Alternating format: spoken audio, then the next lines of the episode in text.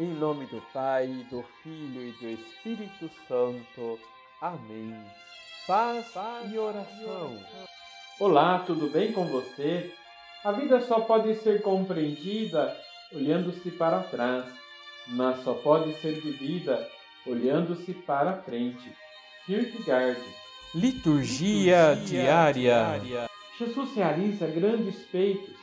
Acabara de multiplicar os pães e saciar quatro mil pessoas.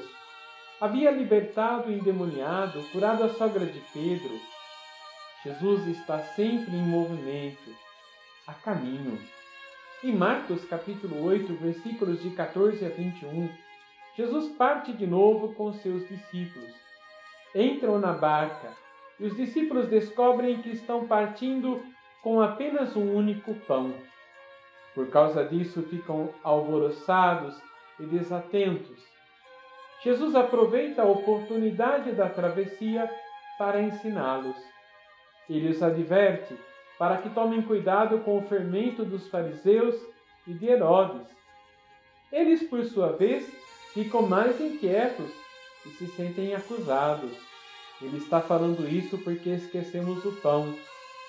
Jesus percebe o diálogo entre os seus discípulos e intervém advertindo-os. Por que são tão duros para entender as coisas? Vocês têm olhos e não enxergam, têm ouvidos e não escutam? E recorda para eles as duas multiplicações dos pães, na qual saciou cinco mil e quatro mil pessoas, respectivamente. E pergunta: será que vocês não entendem?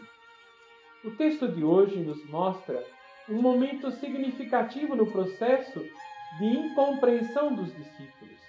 Jesus retoma elementos tomados da arte de fazer o pão, o fermento.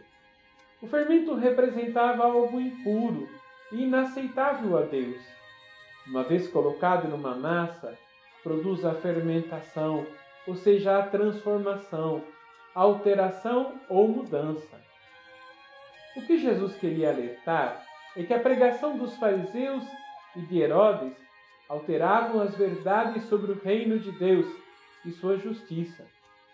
Nesse sentido, o fermento significava a presença do mal ou uma falsa doutrina que fermentava e impedia o crescimento do reino. A atitude dos fariseus impedia que a mensagem de Jesus não fosse compreendida, nem ele fosse acolhido pelas pessoas por causa da interferência do pensamento deles. Mas quem descobre Jesus como o único pão sem fermento, assume o caminho do seguimento de Jesus, não teme a cruz e se insere na proposta do reino. Vamos rezar? Senhor, livrai-nos do pensamento que corrompe o coração e nos afasta da vossa vontade. Dai-nos um coração disponível para vos acolher em nós e deixar com que vossa palavra e presença nos transforme. Assim seja. Abençoe-vos o Deus Todo-Poderoso, Pai, Filho e Espírito Santo. Amém.